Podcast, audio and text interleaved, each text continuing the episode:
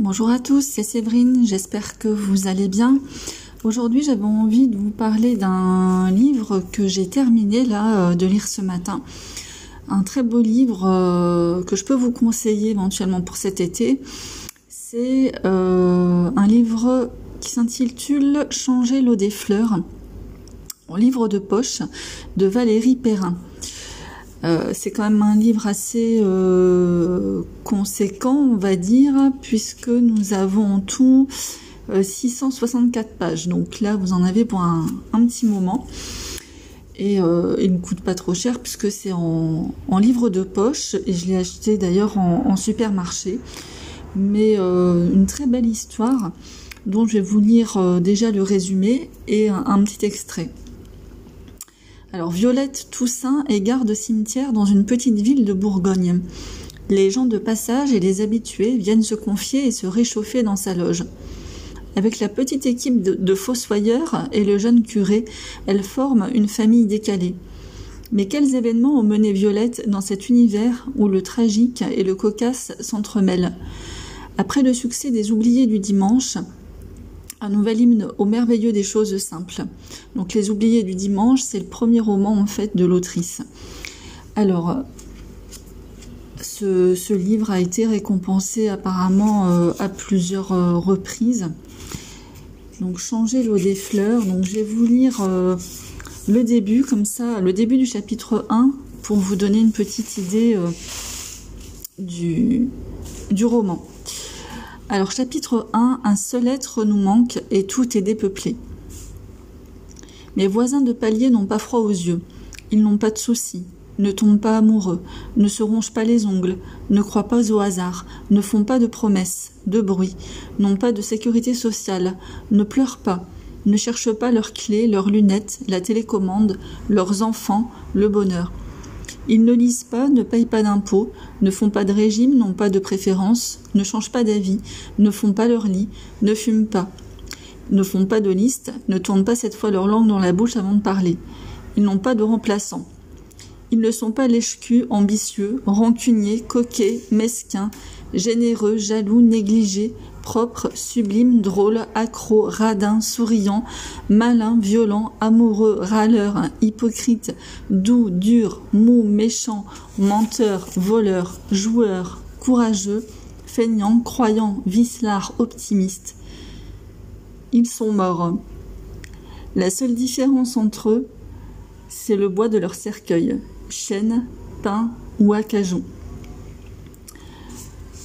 je vous lis le début du chapitre 2, puisque là c'était assez court euh, au niveau de l'introduction.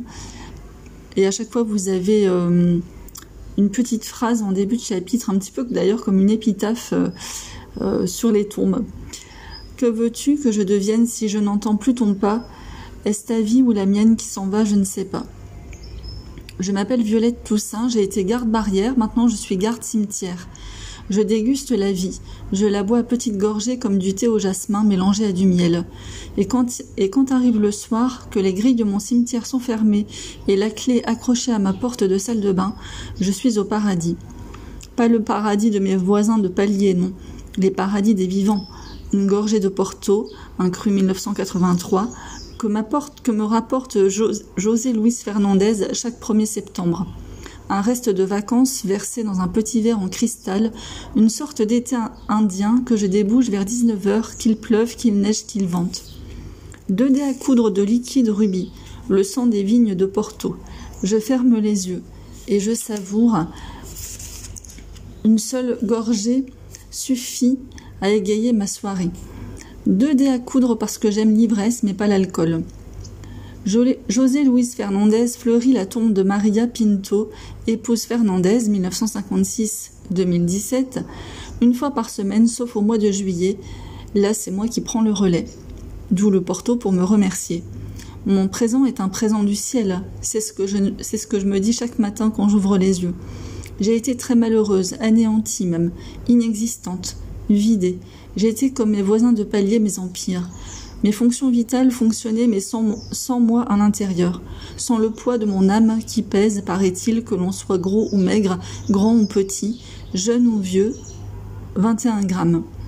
Mais comme je n'ai jamais eu le goût du malheur, j'ai décidé que ça ne durerait pas. Le malheur, il faut bien que ça s'arrête un jour. Voilà, donc ça c'était le début du chapitre 2.